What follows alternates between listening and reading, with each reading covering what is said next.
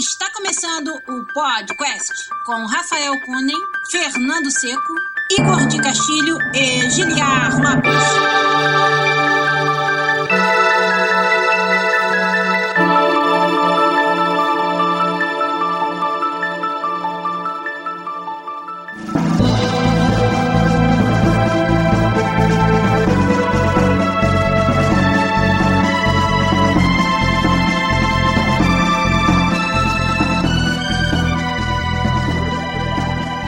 Podcast na área, galera! Estamos de volta mais uma vez nesse que é o único podcast onde você conversa em português com profissionais da indústria de games internacional. Eu sou Giliar Lopes, produtor dos games da série FIFA, aqui na Electronic Arts em Vancouver, no Canadá. E se tiver alguém aí com o cabelo de quem acordou agora, é porque é exatamente verdade isso aí, tá bom? Mas estamos aqui no horário de inverno do Brasil, fazendo mais uma live para vocês do Podcast 282 e junto comigo lá no canto, meu amigo, artista lá na Bethesda Game Studios, Igor de Castilho. E aí, Igor, tudo bem? Fala pessoal, beleza? Como é vocês estão? Beleza, hoje PC formatado, espero que problemas técnicos praticamente resolvidos aqui. E aqui no meio, como vocês podem ver, estamos recebendo um convidado especial para falar de um assunto muito particular hoje aqui na live para vocês e no podcast, que é o nosso amigo de Montreal, Preto Murara. E aí, Preto, tudo bem? Bem-vindo ao podcast. Beleza? De ouvinte a participante? Olha aí, rapaz. É isso. Muito obrigado por você estar aqui com a gente. E quando a gente recebe um convidado aqui no programa, a primeira coisa que a gente pede é para ele se apresentar, falar um pouquinho da experiência dele aí, seja na indústria de games ou fora dela, para nós. Então conta pra gente o que, que você faz da vida aí, Preto. Então, eu sou diretor de arte, trabalho em agência de publicidade, trabalhava já com isso no Brasil e, e vim para Montreal para trabalhar com isso também. Sempre gostei de, de jogo, assim, mas eu sempre tive mais a pira de, de fazer jogos e não tanto de jogar, porque eu sempre fui um péssimo jogador de todo tipo de jogo. Então, Acontece. é, então eu acabei brincando com esse negócio de ficar desenvolvendo jogos em cima de jogos. Assim. Entendi, É um olha que É, é uma pira que eu tenho e até hoje, isso, assim, depois de velho, continuo fazendo. Tamo aí. Gosta de ir lá e hackear os jogos. É isso. Tô ligado. E mercado de publicidade é famoso por ser muito cruel no Brasil, vou dizer. Como é que você tá encontrando essa diferença? Tem espaço pra publicidade, por exemplo, vir pra Montreal trabalhar com isso foi uma transição fácil? E como é que você tá achando as diferenças aí com relação ao Brasil? Cara, na verdade, assim, o ritmo é outro. Tem agências e bem, né? agências, né?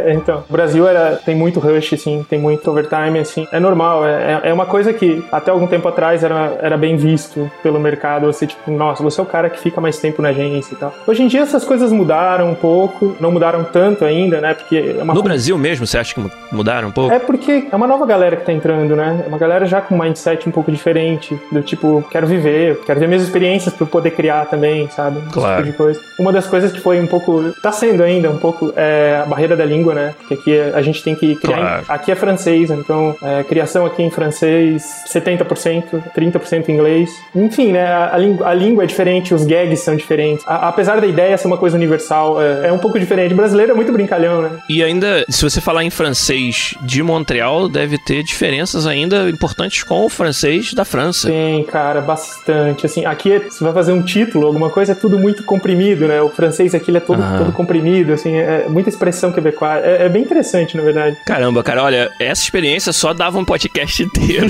sobre isso, Cara, eu acho. Talvez. Mas não esse, né? Não esse aí.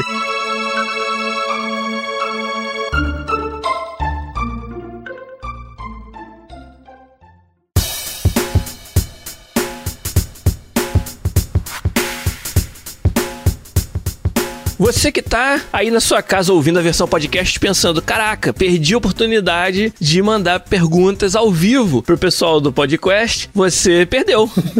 Te dizer, mas se você não quiser perder semana que vem, você entra lá no youtube.com.br podcastbr, assina o nosso canal, liga as notificações, que aí toda vez que a gente tiver para entrar ao vivo gravar o podcast, você vai ficar sabendo, como fizeram hoje aí os nossos queridos ouvintes que estão na live, como o Vinícius Machado, o Nerjal, o DJ O Doidão, o Diogo Rig, o Leonardo Saceron, o Léo Saceron, nosso patrão de longa data, o Bruno Getter, o Vitor Boring Vieira tá aí de volta depois de um, de um tempo, hein? O Josué VM também, o João Paulo Leite, o Kevin Santos, o Matheus Andrade e mais uma galera com certeza lá. Ó, o Nerjal falou, ó, vim correndo porque comecei na área de arte porque trabalhei em mods do Skyrim. Fui até citado no podcast 99 Modquest, olha aí, já. O achievement da vida dele, sacanagem, né? Pô, legal, cara. Hoje a gente vai falar exatamente sobre isso, mas deixa, não quero dar spoiler, não. Então, direto aqui via YouTube, tentando resolver os problemas técnicos que nos assolam há vários episódios. Nós somos o podcast, vamos começar então o episódio 282, vamos lá. Antes de entrar nos trabalhos de hoje, queria lembrar todo mundo que vocês podem nos ajudar a fazer mais e melhor desse conteúdo através do Patreon, patreon.com/podcast, é onde você contribui com a nossa campanha. Tá, né, desatualizadazinha lá a campanha, né? Mas a gente tá trabalhando só, nisso. Só de leve desatualizado. só assim, tá uns 3, 4 anos desatualizada. Mas os nossos patronos são tão foda que eles continuam contribuindo mesmo, né, com essas condições precárias. Então a gente pede que vocês continuem fazendo isso, nos ajudem, que é isso que paga, cara, o salário do Zabuzeta. Ó, Zabuzeta é o, é o cara que faz tudo acontecer por trás das câmeras, meu irmão. Semana passada, Zabuzeta operou um milagre aqui. A gente perdeu o áudio e ele conseguiu pegar do YouTube e fazer a, a edição, cara, fantástica e tornar a parada audível para todo mundo que a gente não achou que fosse ficar. Então, obrigado mais uma vez, Zabuzeta. E a galera do Patreon é a galera que banca. São vocês que bancam. Isso, e para continuar, vocês precisam ajudar a gente lá no patreon.com Tô pagando! É, então, como o Igor acabou de lembrar, quem nos ajuda tem alguns perks exclusivos, como participar da nossa comunidade, que ainda tá lá no Google Plus segurando, né? a última, né? Mas vai pagar a, a luz, né? Vai ser a comunidade que vai pagar claro. a luz do Google Plus. Eu prometi que nas minhas férias agora eu vou, vou dar uma garibada no Discord pra gente poder passar pra lá. E é isso que vai acontecer em muito breve. Então a nossa comunidade vai migrar pro Discord e a gente vai poder interagir muito mais com os nossos patronos. Os patronos de 15 dólares também participam todo mês de um hangout com os podcasters. Então entra lá no patreon.com.br podcast para ajudar a gente se você achar que a gente merece continuar fazendo esse trabalho que a gente faz aqui.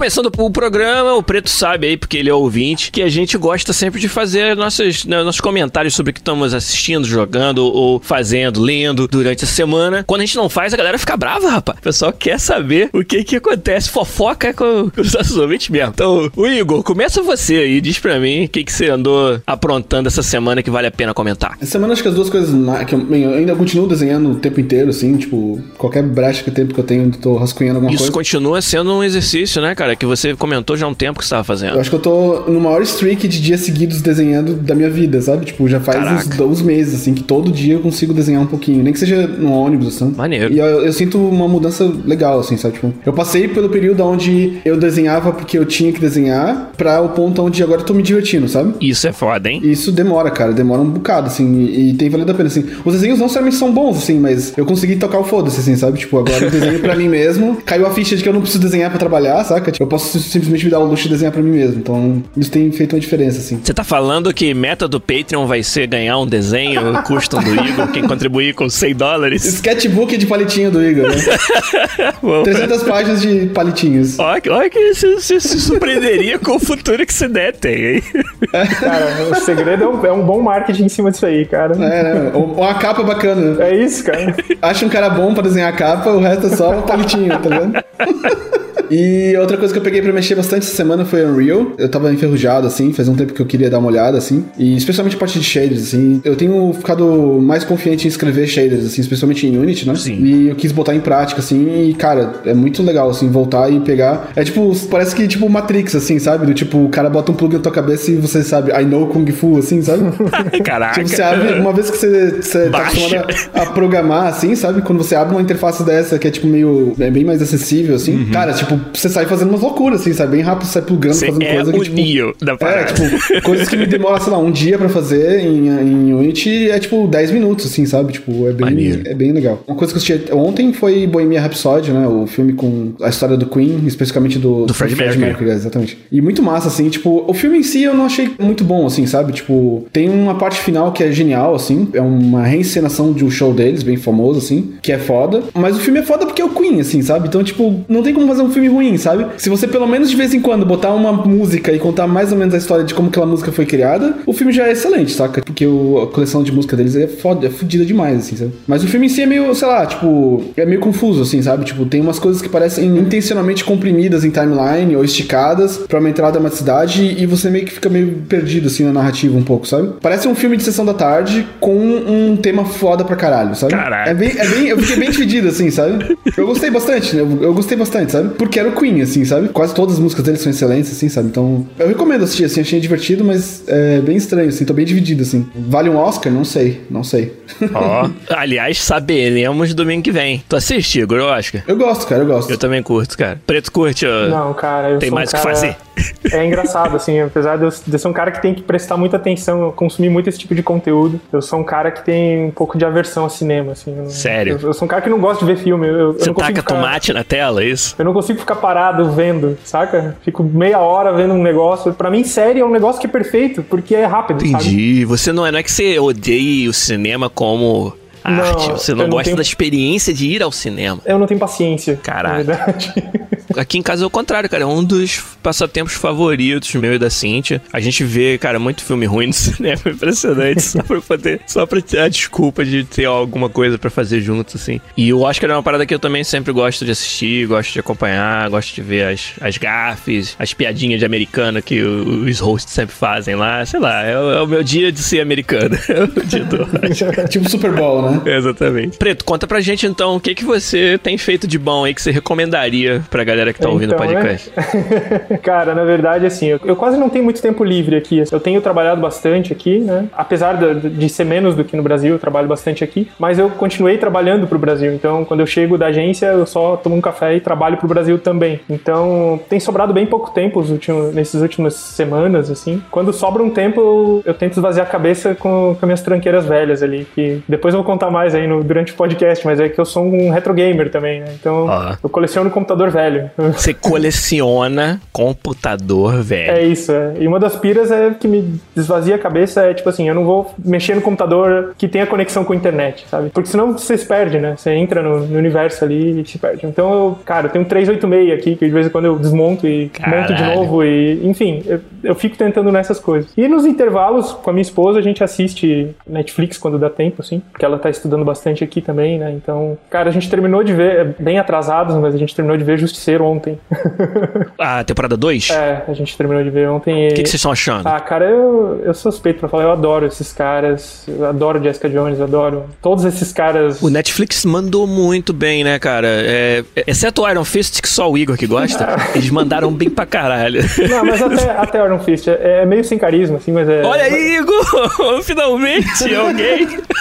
Nossa, cara, tenho problemas Eu com, gosto. com o Iron Fist. Eu acho que assim, é, é porque eu nunca fui muito de super-heróis convencionais, assim, eu nunca fui o cara da- do Batman, o cara do. E esses caras me pegaram. Eu comecei pela Jessica Jones, minha esposa que me mostrou, e. Excelente, né? E eles me Jessica pegaram, assim, eu, tipo, nossa, é outra visão de super-herói. Isso eu acho legal, sabe? Tudo que sai desses caras eu vejo tudo.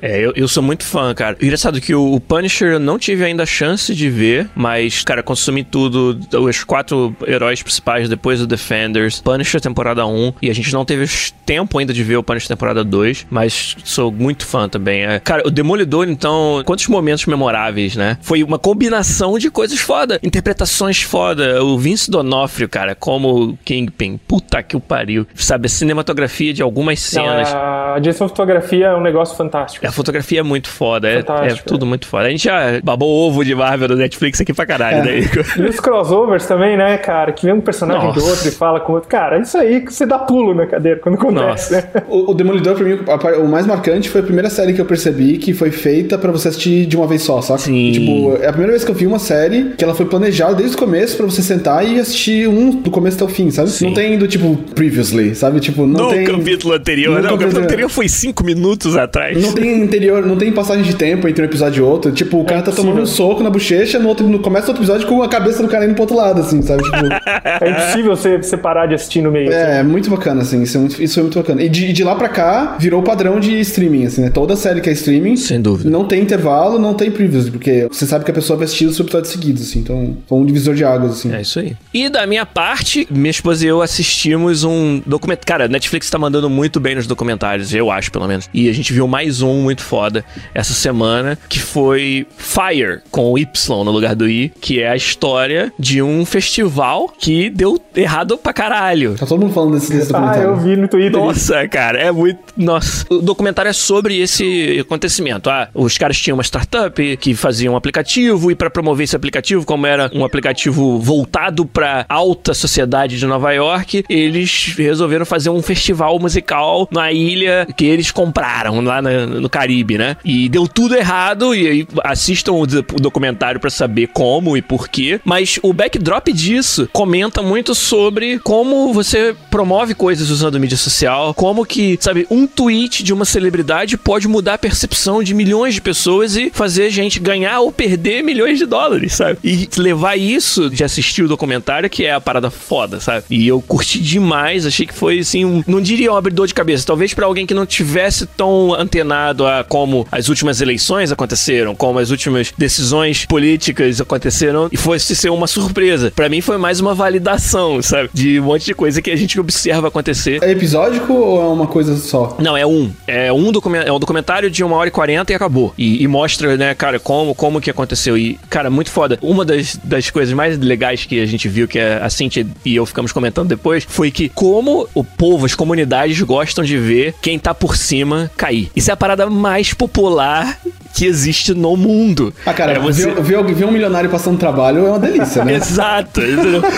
Nessa história tu vê assim que a parada que viralizou foi quando deu merda, sabe? Um cara com 400 seguidores tweetou a foto de um sanduíche, que era o pior sanduíche que você viu da sua vida. E, e eles pagaram tipo 5 mil dólares pelo ingresso da parada pra ser muito bem servido, pra ter estadia foda. E chegou lá, o sanduíche era, sabe, o retrato do que que foi o fracasso do festival, sacou? E esse tweet foi o que viralizou, porque imagina, todo mundo que ficou ouvindo falar desse festival e que era uma parada super exclusiva e só se você tivesse muita grana e muitas conexões você podia participar e de repente a parada quebra, sabe? E Neguinho vai pra essa ilha pra passar duas noites na cabana debaixo de chuva, sabe? E isso, as pessoas verem os ricaços, as pessoas tiraram onda, se fuderem, é uma das paradas mais populares que acontece, sabe? E isso foi muito engraçado de ver acontecer, assim. Parece que pegaram, assim, uma crônica dos tempos atuais e enlataram em uma hora e quarenta com essa temática e botaram lá no documentário. Tipo, problemas de primeiro mundo, assim. Exato, cara. Muito engraçado, muito divertido. E pra mim foi fantástico, assim. É um pouco do porquê que eu gostava de assistir merdas como Jersey Shore. É pra ver o, do que, que a humanidade é capaz.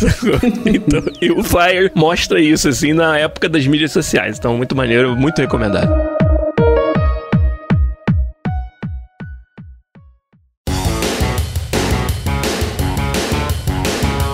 Chegando então aqui na parte principal do podcast, quem tá na live já ganhou um spoiler do assunto aí por causa do título do episódio, mas você que tá ouvindo a gente aí, te trouxe o Preto Murara aqui para falar sobre um assunto que a gente acha também que vai ser muito interessante para nossa galera que tá aprendendo a desenvolver os games, que são os mods. E no caso do Preto, mods true, mods old school pra caralho. Cruzeira. É, primeira coisa que eu queria fazer é que você contasse pra gente como que começou o seu amor pelos mods e o que que você faz com eles, o que que você fazia e o que que você faz hoje em dia. Cara, é uma história meio engraçada, na verdade, e, e meio triste.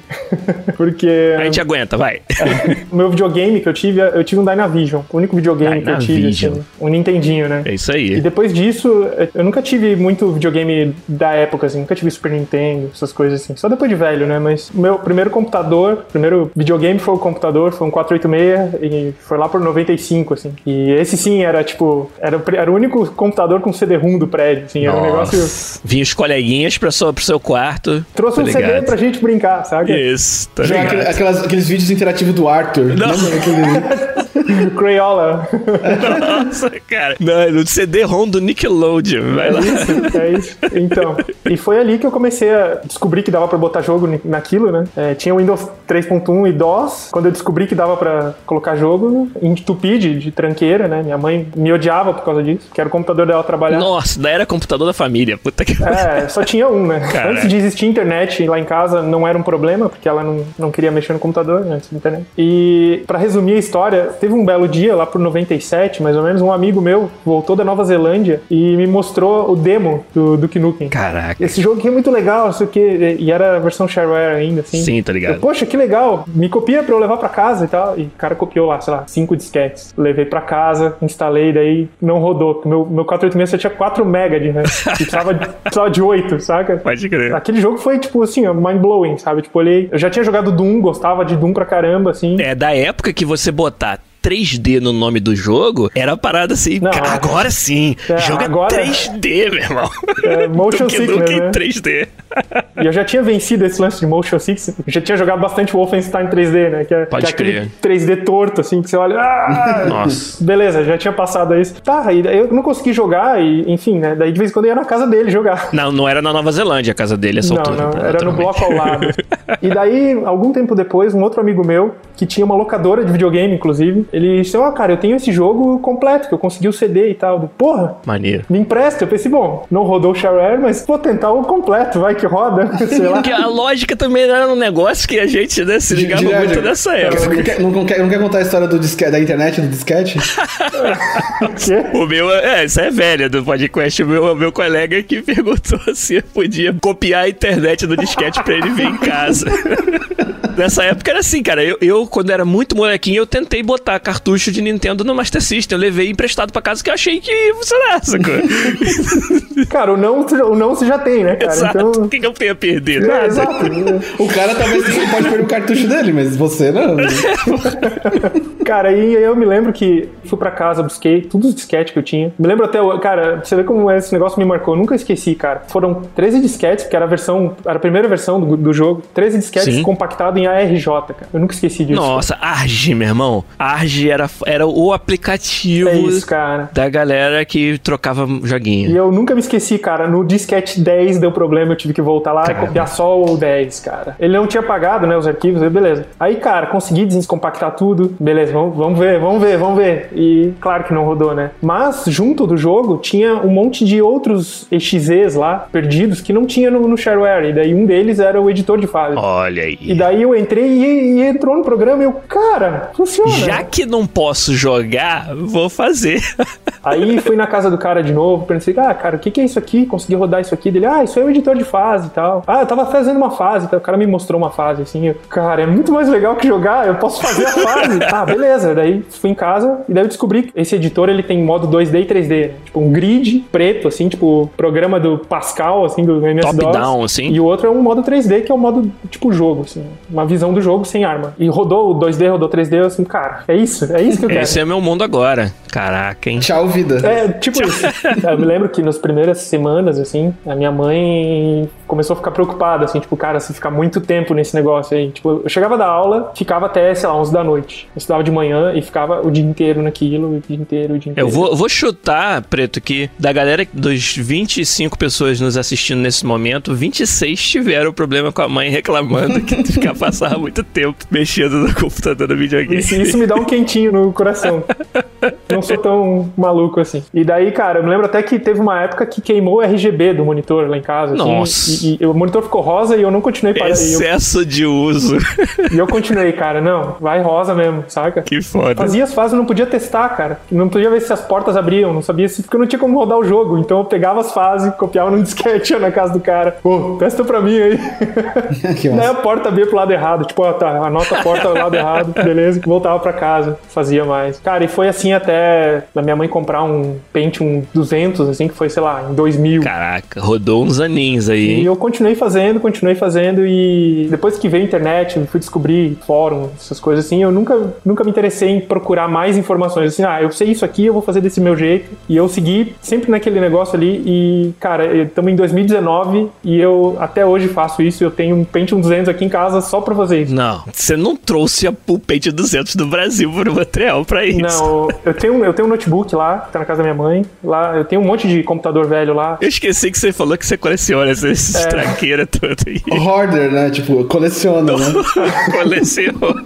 É uma palavra chique pra acumulador. Mas daí quando eu cheguei aqui e, e eu, tinha, eu trouxe meu notebook e tal, é diferente, assim, eu disse, não, cara, eu quero. Eu vou achar uma coisa velha aqui e tal. E daí eu achei um cara que me vendeu, sei lá, três computadores por 40 dólares. E daí eu montei um, um Pentium só pra isso, assim. E Caraca. Tá aí, cara, e tô- até hoje eu faço pra mim, quando eu tô muito estressado, muito assim, tipo, cara, eu vou fazer uma parada que me desliga do mundo. Eu entro no, no MS-DOS lá e é isso aí. É a tua terapia, né? É tipo isso, cara. É, eu aprendi snowboard com o Igor e com o Thiago, que também é uma boa terapia, mas quando o tempo não Ah, ajuda. tu a gente- entrou pra galerinha do snowboard ali. Tô Malandrinho, né? Montreal, né, cara? Ou você faz isso ou você tá se fudido, tá É ligado? isso, cara. Tu arruma um hobby de neve ou você tá fudido. Ó, o Preto resolveu esse problema comprando um Pentium 200. Cara, custou 15 dólares o Pentium. Tá ótimo. É um ThinkPad 32 MB de RAM. Pode Não tem 4, então funciona. Beleza. Ô Igor, você trabalha numa empresa hoje que é a Bethesda, que, que abraça os mods de uma forma muito, muito única, né? Mas, mas com certeza você também tem sua experiência pessoal com, com a brincadeira dos mods. É, O que, que você pode dizer pra gente sobre isso, como até como uma forma de entrar e aprender nesse mercado de game? Então, a primeira contato que eu tive com videogame dessa parte de desenvolvimento foi através de mods mesmo. Então, Ah, é é. uma coisa que eu gostava de fazer na época era fazer mapa de Quake 2, assim, pro pessoal jogar em casa, sabe? Então a gente jogava bastante Lan House, assim. Era só, tipo, não, chegava no nível do preto, assim, de fazer as coisas que ele fazia, mas era bem divertido de, de entender lógica, assim, tipo, dizer, ah, pô, vou fazer um, um ar-condicionado aqui, um duto de ar pro pessoal passar agachado, botar uma luz vermelha aqui, porque parecia mais, sabe, tipo, dar um sinal e tal. Começar a brincar com level design mesmo, assim, sabe? Aí foi bem bacana, assim, aprender a mexer com, tipo, como inserir áudio, como inserir luz dinâmica, entender as diferenças entre luz, luz estática, luz dinâmica, light map, sabe? Tipo, essas coisas já começaram. Nessa, nessa geração já tinha um pouco disso, assim, sabe? Então. O Quake 2 foi o primeiro jogo com iluminação dinâmica que a gente tem notícia, do, pelo menos dos que foram lançados assim e fizeram sucesso, né? Isso daí era bem bacana, assim, você tinha, gente tinha as funções de luz, assim, luz piscando, sabe? Você aplicava a funçãozinha na luz pra ela ficar piscando, assim, e era tipo. Que lindo. Era uma descoberta foda, assim, era uma situação bem. Isso você é muito moleque pra. Você tá na idade, quando você é bem pequeno, você tá na idade perfeita pra parecer que você descobriu sozinho, assim. Você é a primeira pessoa na face da Terra a conseguir fazer aquilo, sabe? Pode crer. E quanto mais difícil é um bagulho, mais recompensador era, sabe? Tipo, então, Claro. quanto mais o pessoal dizia, ah, velho, eu não gosto, tipo, não mexe nisso, é perda de tempo, isso é muito complicado, sabe? Isso era um sweet spot pra você ir, sabe, gastar no final de semana inteiro, assim, sabe? Mod também, tipo, mais pra frente, com seco, assim, né? Eu gostava muito de fazer mod, especialmente de Unreal, então eu cheguei a modelar umas armas e fazer animações de primeira pessoa pra, pra algumas armas, assim. Foi uma experiência bem bacana, assim. Tipo, videogame é bem mistério, bem mistério assim, nessa época, assim, né? Tipo, é que nem você pensar assim, quando eu era pequeno, você pensava, como que é feita a animação, sabe? Não é possível que um cara desenhava cada quadro e virava a página. e desenha- Aí você descobre, não, beleza, é assim, mas não é bem assim, sabe? Mas é assim, sabe? Mas não é bem assim, mas é mais o comecinho, sabe? Então videogame era aquela coisa, tá, mas e aí videogame? Como é que eu aperto um botão e o cara chuta uma bola, sabe? Tipo, como é que você faz isso nesse nível, assim, sabe? Quando você começa a estudar essa parte, começa a ficar mais claro, abre a cabeça, assim, pra, tipo, ah, claramente, a primeira reação é, beleza, vou fazer a coisa mais complicada que eu consigo imaginar e não consegui, e daí, beleza, como é que eu faço a coisa mais simples que eu consigo imaginar, A sabe? gente navega essa, essa onda aí. De que vai fazer uma É. coisa que vai mudar o mundo e depois ficar surpreso e conseguir fazer uma mesa, sabe?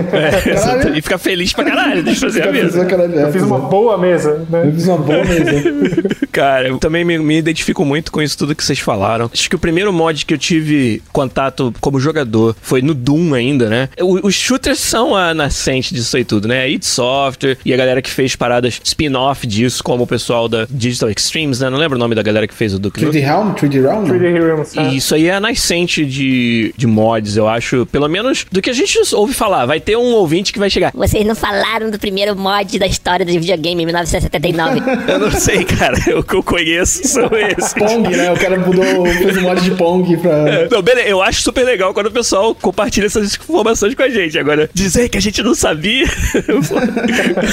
e no Doom Doom, eu lembro que tinha uns mods, muitos deles nem funcionavam direito, mas tinha um do 007, que era muito foda, que só trocar a arminha do Doom por uma arminha de verdade, assim, a arma que parecia realista, era muito foda já. Eu joguei muito isso, mas era como jogador, né? Até aí eu não tava brincando de, de fazer mods nem nada. E acho que a experiência parecida com mod que eu posso falar sobre ela é que o negócio que a gente começou na Paralela Computação, quando eu comecei a faculdade, juntei com dois colegas e abrimos um pequeno estúdio lá no Rio, era basicamente, começou pelo menos como desconstruir o Quake 3. Começamos brincando no Quake 2, mas aí já saiu o Quake 3 e antes do código-fonte dele estar tá aberto, que aconteceu muitos anos depois, a gente já, baseado no que a gente conhecia do Quake 2, a gente no Quake 2 a gente sabia é, o formato de arquivo de uma fase, então eu conseguia fazer o parse desse arquivo, ou seja, ler os números que estão ali e reconstruir de um outro formato que eu quisesse. E aí, baseado no que a gente sabia mais ou menos do Quake 2, a gente meio que extrapolou pro Quake 3 e, claro, tinham diferenças, mas a maior parte era semelhante. Então a gente foi capaz de, no nosso pequeno engine que a gente desenvolvia, que era o Fly 3D, ler fases de Quake 3. E aí a cada, cada vez a gente adicionava mais features a esse leitor de fase. Então no começo era só a estrutura, você só pegava a arquitetura do level. Aí depois a gente começou a, a gente descobriu, ó, aqui nesse, nessa posição do arquivo estão os itens dinâmicos, os power-ups, os teleports, os, sabe, os jump pads, que era aquele parada tipo uma mola que te chutava para cima. Aí a gente passou a parsear aquilo e não, a nossa fase rodando no nosso engine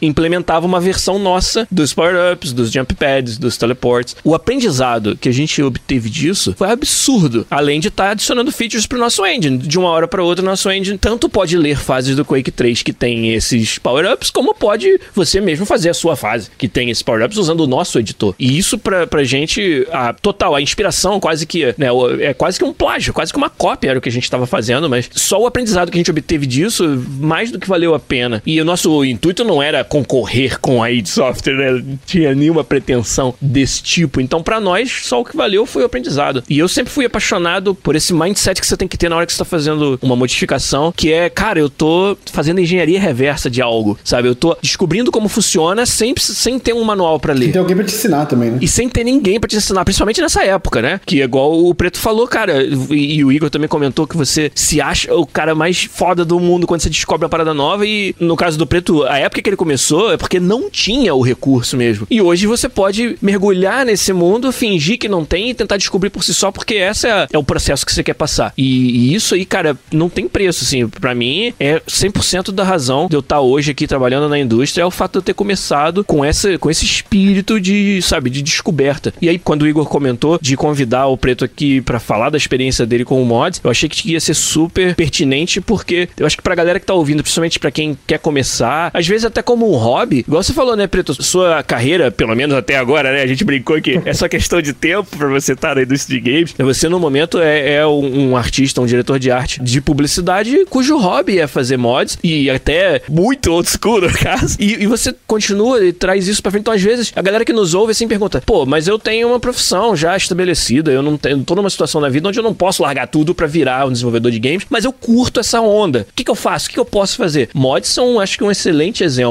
de algo que você pode fazer ao lado da sua atividade e ter esse sentimento de que você está desenvolvendo games, não? É sabe que tem uma coisa que é muito engraçada que é é o fato de você se descobrir esse cara, sabe? Porque até pouco tempo, até tava falando com o Igor esses dias aí, até pouco tempo atrás eu não tinha me dado conta de que eu era esse cara. Eu tinha um pouco de vergonha, assim, tipo, cara, é um negócio que eu gosto de fazer, ninguém tem nada com isso, eu não te julgo se você gosta de ouvir Claudinho Bochecha, tipo, dançando. Deixa eu fazer mod de Duke Nukem. É isso, saca? Então eu falava com algumas pessoas e tal, tipo, ah, eu curto fazer isso aqui e tal. Mas no encontro semanal com algumas pessoas.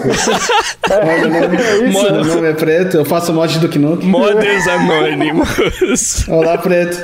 Então, mas, é, mas cara, mas como é engraçado como essas coisas mudaram de alguns anos pra cá, assim. Eu me lembro de ter mostrado isso, por exemplo, pra amigos meus da época, que depois foram jogar outras coisas, foram fazer outras coisas, e eu, tipo, pô, cara, deixa eu te mostrar a fase nova que eu fiz aqui. O cara chega assim, cara, o que você tá fazendo? Você tá fazendo fase ainda? E hoje em dia, até esses tempos, eu mostrei lá na agência pro meu dupla, sabe? Com um redator que só fala francês e, tipo, perguntei, cara, você conhece do Nukem? Ele, pô, conheço. E o meu chefe levantou do outro lado da mesa falou assim: Duke Nukem? Duke Nukem? Claro! Eu disse, não, então peraí que eu vou mostrar um negócio pra vocês. Daí eu abri o editor, coloquei um, um emulador de DOS, assim, tipo, ah, eu, tenho uma, uma pira aqui que eu vou mostrar pra vocês, mas vocês não riam de mim, tá? Vocês não daí, riam. cara, aí eu mostrei, cara, a fase que eu tô fazendo, ainda estou fazendo. Nossa. E os caras assim, cara, como é que você fez isso? Daí, tipo, ah, sei lá, é uma parada que eu faço há 20 anos. 20 anos! E foi assim que Preto se tornou o cara mais popular do, do estúdio, É, né? hoje eu tenho amigos, graças a isso.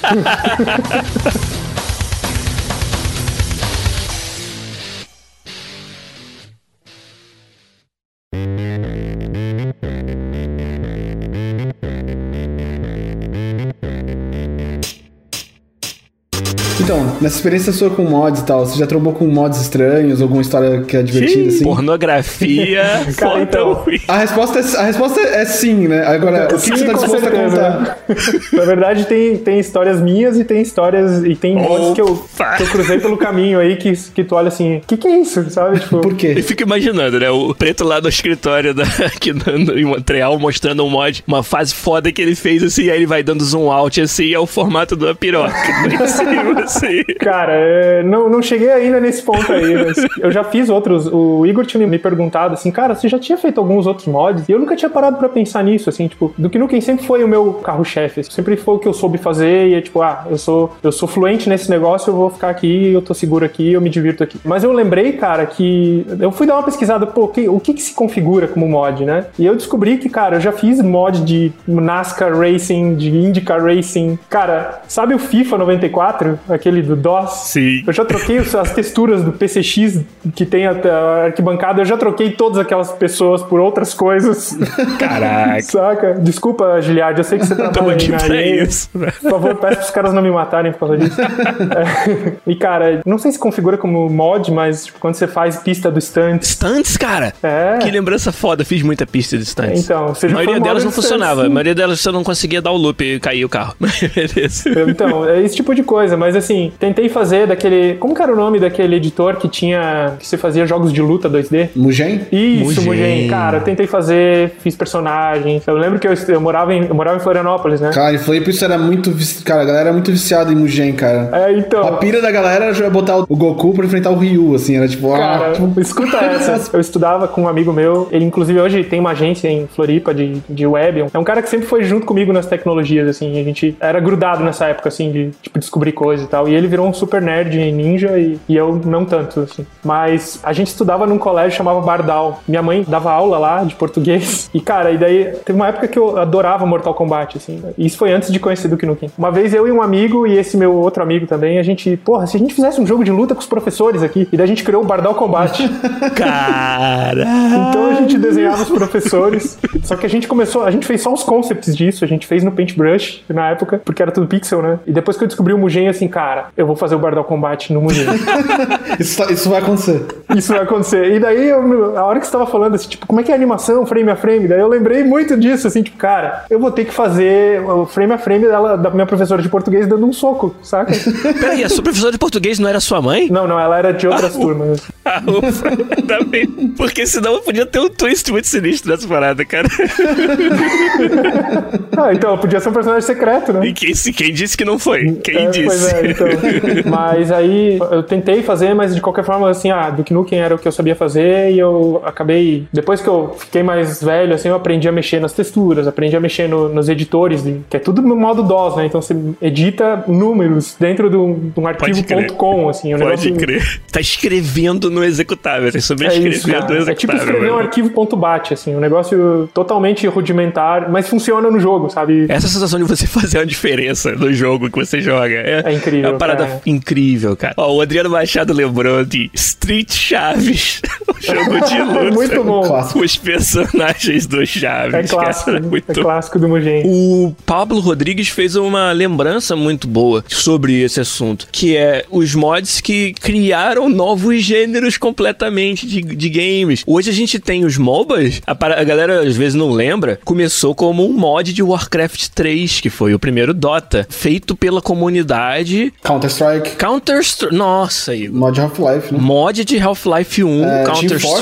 Strike. também era mod, né? Era mod, Era mod, mod. oficial, mas era mod. O Battlegrounds, que é o Battle Royale, que hoje é o modo de jogo mais, mais conhecido, dá pra dizer que era um mod também? Eu acho que ele era, mas eu tô tentando. Eu não sei se ele era um mod de não sei arma. de qual jogo, né? Não sei se ele É. era mod de arma ou uma coisa assim. Que eu me lembro, o Battle Royale começou como um mod É, tem também. mais um jogo que, tenho- que é bem grande desse que eu tô tentando lembrar. Bem, eu lembro bem do, do Counter-Strike, Team Fortress e do Dota, são exemplos bem clássicos, assim, de, de mods que saíram de controle, assim, né? Que viraram uma coisa.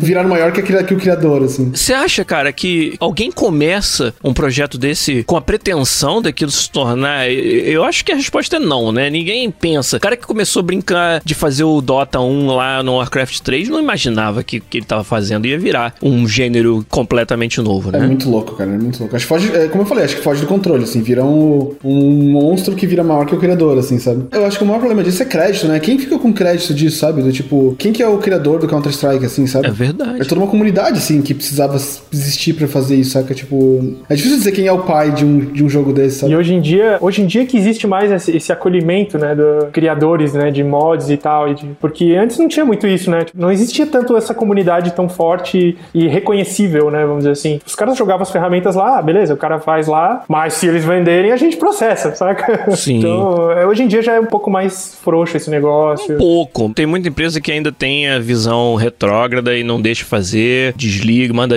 cease and desist pra quem tá fazendo mods. Isso aí que vocês falaram foi até um dos motivos pelos quais não deu certo quando o Steam tentou monetizar mods. Eu acho que eles partiram de um, um lugar que era uma ideia boa, que era uma coisa positiva, que é reconhecimento e apoio financeiro pra quem faz os mods. Mas eles esbarraram nesse problema da, do ownership, né? Quem é o dono de um mod quando você desenvolve mods usando outros mods da comunidade? A, a ideia do mod sempre foi, cara, foda-se quem é o dono, a gente tá aqui pra melhorar o jogo. Se você vai pegar o que eu fiz e vai estender, e eu depois vou pegar emprestado de volta, dane, sabe? E aí, o momento em que você coloca dinheiro e, e royalties, né? Que é você dever compensação pra quem fez, aí você entra num- num- numa água muito turva. E acabou não dando certo quando o Steam tentou fazer isso, muito por causa dos problemas que a gente tá mencionando. E, cara, parte de mim pensa, ainda bem que isso não matou os mods, sabe? Ainda bem que eu prefiro esse mundo do que um mundo onde os modders são pagos, mas existem muito menos deles, entendeu? E a burocracia pra você se tornar um e fazer algo que você possa distribuir é tão grande que descoraja as pessoas de fazer. Acho que o mundo que a gente vive agora, da independência dos mods, é muito melhor, muito mais interessante. Ainda digo mais, assim, eu acho que se, se o mundo fosse dessa forma, se fosse tudo monetizado, talvez isso seria só mais um trabalho, sabe? Exato. Isso não seria um hobby. Eu tenho plena convicção que boa parte dos mods são criados por hobby, são criados por pira. É paixão, cara. Exato. O, o Igor falando ali que descobri a pira de fazer uma arma e um personagem. Cara, você não fez isso porque você queria dinheiro, cara. Cara, e se eu fizesse um cara, sabe, tipo. Muitas coisas partem da ira. E se, E entendeu? se eu Ideia fizesse um maluca jogo e de luta com meus professores, sabe? Tipo, O fato de não ter dinheiro envolvido também te dá a liberdade de fazer o que você quiser, sabe? No tempo que você quiser e na qualidade que você quiser, sabe? Então, Uhum. o fato quando você começa a botar dinheiro no processo, você vai ter que responder a algo ou alguém, sabe? Então, você vai ter que produzir algo, você vai ter que garantir alguma qualidade disso, você vai ter que ter uma Isso. timeline, sabe? Tipo, por isso que é, isso é outra coisa, sabe? Tipo, não tem nada a ver com, com a mesma vibe que é uma comunidade de, de mods que tá lá fazendo um jogo porque acha divertido, assim, sabe? É, o, o Nerjal falou algo que tangencia isso que a gente acabou de dizer. Que ele tá perguntando sobre o valor da interação com a comunidade quando você trabalha com mods. Porque ele falou, acaba sendo diferente até de estúdio indie. Na experiência dele, do Nerjal, é, os mods têm muito a ver com a cultura do open source, né? Do open design. E é tudo isso que a gente tá falando aqui. Que, de fato, hoje você alcança muito mais longe. Acho que você tem, né, os dois facetas. O mod como uma experiência íntima e pessoal, que é, por exemplo, como o Preto narrou a experiência dele. Isso pra mim tem um valor fantástico, a gente falou aqui, e talvez seja, sabe, a pequena chama de desenvolvimento de games que você pode trazer pra sua vida caso você esteja, né, numa situação completamente diferente. Existe essa faceta do- da experiência pessoal. E existe também a faceta da experiência em comunidade, onde você vai contribuir pra algo que é gigantesco, né? Pra algo que é muito maior. Quando você fala de jogos da Bethesda, por exemplo, a comunidade fazendo às vezes conversões totais de games, pessoal do XCOM também. E nesse, para essa segunda faceta, é essa vibe mesmo de desenvolvimento aberto, tá afim, tem uma ideia maluca, chega mais, sabe? Igual a gente tava falando, ainda bem que isso foi mantido e hoje ainda existe, ainda tem um ambiente onde ele possa acontecer que não foi matado pela monetização. Quando o seu objetivo passa a ser não só mais o aprendizado ou a, ou a satisfação pessoal e passa a ser você querer realmente fazer algo que ou muita gente jogue e que você faça uma diferença, essa, essa cultura da comunidade de mods é essencial, assim. E é fantástico. A gente sempre fala aqui no programa que duas das grandes coisas que você pode fazer para ter esse contato com o desenvolvimento de games, mesmo que você não tenha a pretensão de se tornar um profissional, são as game jams e os mods. Game jam é aquele período enlatado onde você durante aqueles dias vai viver e respirar uma ideia de jogo e vai, cara, passar um perrengue filho da puta, provavelmente o que vai sair no final é 1% do que tu pensou, mas que você vai crescer com essa experiência é um absurdo. E o mod é outra vibe, mas para fazer a mesma coisa. É ter essa sensação do aprendizado, de, de realmente desconstruir como que algo funciona que você sempre jogou, mas nunca soube como é que era. Tipo aquela história do. Contei, né, que já que numa entrevista de emprego aqui na EA, um dos produtores perguntou para mim. Ele falou que, na visão dele, tinham dois tipos de pessoas no mundo: as que veem as horas e as que constroem os relógios. E perguntou pra mim qual dos dois eu queria ser, sacou? E, e tem muito disso, assim, se você passou a vida vendo as horas e deu aquela vontadezinha de saber como é que funciona o relógio, o mod vai te dar essa, essa oportunidade de experimentar isso, assim. E, para mim é o valor disso é inestimável, né? A gente ainda podia falar de umas coisas de coisas. Ainda faltou uns exemplos bizarros de mods. Cara, né? Não foi bizarro o suficiente pro Igor, então. Eu tenho uns exemplos bizarros, cara. Eu tava anotando, cara, coisas que assim, depois que a gente conversou sobre, cara, e se a gente falar sobre mods e tal, vou dar uma olhada no, no que eu tenho em casa e vou dar uma olhada no que eu já olhei e, cara, eu lembrei de algumas coisas muito bizarras, cara. Vamos lá. Eu tenho aqui em casa até, eu acho que é uma versão pra Mac até que eu tenho. Cara, alguém fez um mod de Doom, só que em ASCII 2, tá ligado? Cara. Então, tipo assim, todo o gráfico do jogo é feito em caracteres de DOS, cara. É demais, cara. É demais. Tipo, sabe as pessoas que desenham com ASCII? Já é foda pra caralho. É tipo- o cara faz a cara do Trump em ASCII. É tipo Doom e emoticons. É, é tipo um Doom em ASCII colorido, sabe? É um negócio que eu olhei assim, cara, eu preciso ter gravado isso, eu preciso ter guardado isso, cara, eu não posso deixar isso na internet. Nossa. É, como eu disse, assim, os, os mods que eu conheço mais são todos nessa área. Depois que eu descobri o advento da internet, eu comecei a procurar coisas, né? Comecei a cavar Depois que coisas. alguém copiou no disquete e deu pra você levar pra casa.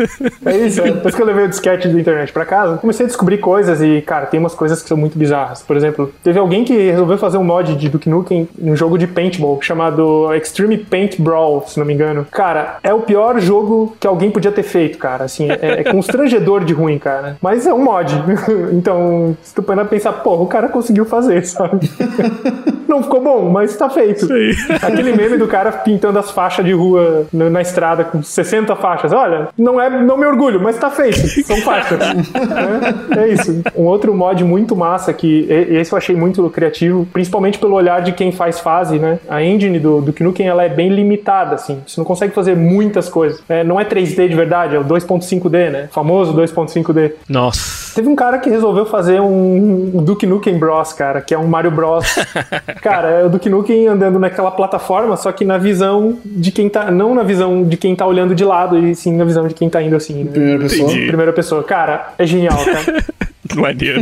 É genial, cara. E, e o cara fez as texturas todas baseadas no, no Mario e ele usou o Mario do Nintendinho, saca? É muito legal. Você, procurem no Duke YouTube Nukem deve Bros. É. Teve alguém que fez um, um Doom, cara, que esse era muito bizarro, que era tipo um jogo de golfe. Você dava tacadas, alguém fez uma- um campo de golfe com, com o editor Doom e, fez, você dava tacadas, e ao mesmo tempo você podia matar os monstros com o taco de golfe. Então, cara, é um, é um dois em um, assim, é, é interessante. Esse eu anotei o nome, é Hellshot Golf. Hellshot Golf. Muito É bom. bem legal, cara. Cara, o Rodrigo Lourenço perguntou um negócio que eu acho que vai ser pra gente fechar aqui o programa. Eu vou mudar um pouquinho a pergunta dele. Ele perguntou se a gente já pensou em alguma ideia louca de mod. Eu vou falar pra gente pensar agora e aí ver o que que sai. Gostaria de trazer pra vocês que eu, no meu mod que eu tô fazendo ainda, é, a última fase que eu tô fazendo é uma rodoviária, então Caralho. o céu é o limite, cara. Igor, consegue pensar em algum mod bizarro que você faria? Tipo, considerando que já fizeram, pegaram Skyrim, trocaram todos os dragões por aquele lutador de telecat Macho Man Randy Savage. Não, o meu favorito, o meu favorito é quando eles trocam o dragão pelo trenzinho do, daquele, daqueles desenhos animados de criança, saca? Sei. Então o dragão começa a tocar a música do Dovaquinho, o trenzinho tchu, tchu, tá vendo? Pensa num mod bizarro aí, Igor, e fala pra nós. Cara, eu não consigo superar o que a comunidade já faz, assim, assim, tipo... Não dá, né, eu, tenho- cara? eu, eu sigo alguns canais de YouTube de mods, assim, tem um canal que chama MXR. MXR, é isso mesmo? MXR. Ele é bem fã de mods de Fallout e de Skyrim, assim. Meu, é uma pira, assim, sabe? Tipo, ver os reviews dele de mods, assim, é muito engraçado, assim. Ele tá numa fase agora de fazer reviews de mods sexuais, assim, sabe? Então, é muito engraçado o nível de detalhe, assim. Então, tem uns mods de, de doenças e de atributos de mods que são muito mais complexos vindo dessa comunidade do que o que tem no jogo ou nas outras comunidades, assim, sabe? Caralho. Ele começa a descrever a complexidade que os caras colocaram pra definir os traits de algumas doenças, assim, sabe? Que só existe nesse outro, nesse outro universo, assim. Cara, é muito, muito maluco, assim, sabe? Tipo, o pessoal tem uma dedicação pra isso que é muito impressionante, assim. É, o nível de detalhe que entra nesse tipo de projeto é absurdo. Igor. Deixa eu pensar num mod maluco, cara. Ah, piada velha e sem graça que o Zabuzeta vai matar a gente, mas queria fazer um mod do Bioshock Infinite onde ele ficasse bom, cara. Tipo, conversão total pro Bioshock 1, por exemplo. Pega toda a engine gráfica do, do Infinity e refaz o. Refaz um. Eu vi um pessoal fa- refazendo o Fallout no Skyrim. Esse é um dos mods mais bizarros que eu já vi. Isso é eu maneiro, não sei hein? exatamente porquê, mas o pessoal fazendo o Fallout 4 no Skyrim. Essa temática é muito fácil até de pensar nela, que é pegar Fallout 1 e 2 e refazer como um jogo em primeira pessoa na engine do 4. Não, se você pensar em coisas bizarras, cara. É outro idiota também, mas as pessoas sempre falam, mas trocar os jogadores do FIFA por cachorros, entendeu? Fazer o modo você ser o, o juiz. Uma coisa que ficaria interessante, cara, você pegar o FIFA e colocar os jogadores como personagens do Minecraft. Ia ser Não, engraçado. É uma bola quadrada seria, no mínimo, interessante, cara. Já faz a, a referência obrigatória com Chaves também. É isso, é isso. Ah, o Vitor Lopes falou um mod que já existe, né? Que é trocar o Solas do Dragon Age pelo Seco. Na verdade, o Solas é o Seco. né? É o segredo velado da BioWare é que né, o Seco posou nu pra se feita a modelagem do Solas no jogo. Mas eu posso ter inventado partes desse, desse segredo aí. Mas tudo bem.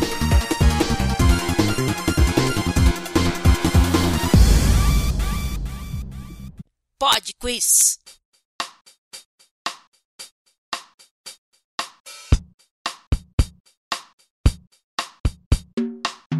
Pod Quiz Musical tá de volta aí no episódio 282 e mais uma vez o prêmio acumulou pra semana que vem. Ninguém acertou o Pod Quiz Musical da semana passada. Olha que eu achei que ia tá fácil, hein? Então, Zabuzeta vai tocar pra gente de novo a música da semana passada pra todo mundo lembrar. Vamos aí.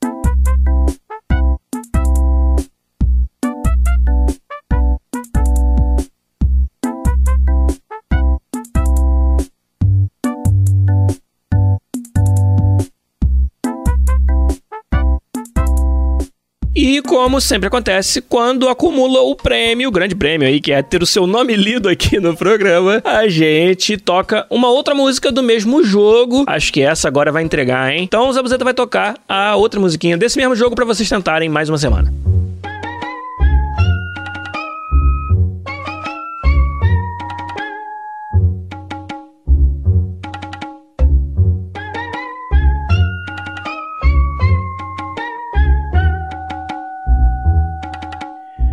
Deve ter ficado mais fácil agora. Quem acha que sabe que jogo é esse, é só mandar o nome do jogo pra gente no Twitter, podcastbr, ou ainda deixar um comentário no podcast.com.br, episódio 282.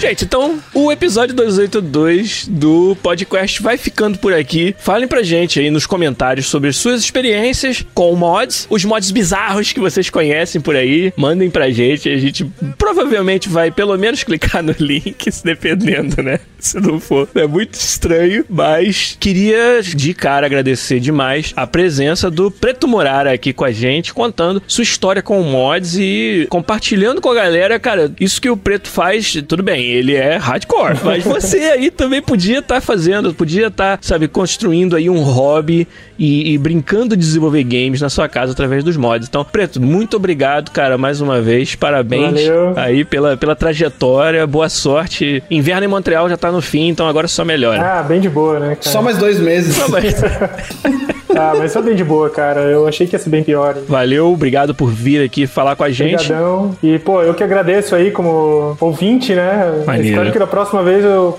participe de novo aí, como, de repente, ah, como foi seu primeiro mês trabalhando na indústria de games, Ah, que né? Quem sabe, né? Só questão de tempo, cara. É isso. Pode ter certeza. Fica aqui o convite pra você voltar, falar de outros assuntos sobre games ou não também, aqui no programa. Legal, gente. Por hoje a gente fecha com Igor de Castilho lá do outro lado também, se despedindo da gente. Obrigado, Igor, mais uma vez pela Opa. sua presença aí. É nóis. Simbora. Então o Guilherme Lopes se despede de vocês também. Um abraço. Até semana que vem com mais um podcast. Tchau.